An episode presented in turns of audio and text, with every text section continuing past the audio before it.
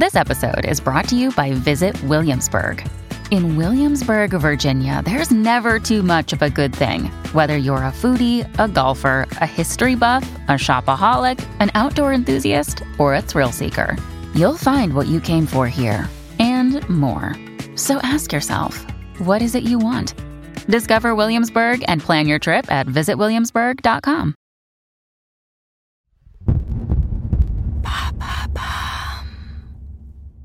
C'est la rentrée. Maintenant, vous savez, consacre une semaine spéciale sport. Parce que bouger et faire une activité physique régulière est important pour notre santé physique et mentale. Alors réécoutez nos épisodes qui parlent de sport. Bonne écoute Qu'est-ce que le trail? Merci d'avoir posé la question. Ce n'est pas un train qui roule sans rail, ce n'est pas non plus une danse endiablée des années 70. Non, le trail, c'est un sport de course à pied sur de longues distances, le plus souvent en milieu naturel. Ces dernières années, les parcours de trail se sont démocratisés suite à la popularité croissante de ce sport. Aux États-Unis, entre 2006 et 2012, le nombre de coureurs de trail est passé de 4,5 millions à 6 millions. Le trail se pratique et peut être organisé sur tout type de terrain.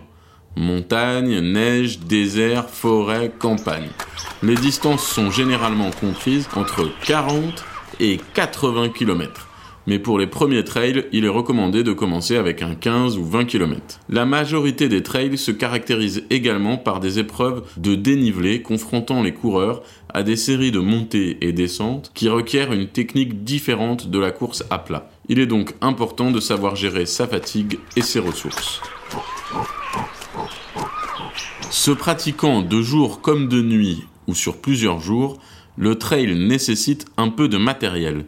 Ainsi, on retrouvera dans la panoplie du coureur des chaussures plus légères que celles de course, mais avec des crampons plus agressifs que celles de route, une réserve d'eau, une lampe frontale, un kit de soins et évidemment un moyen d'appeler de l'aide rapidement.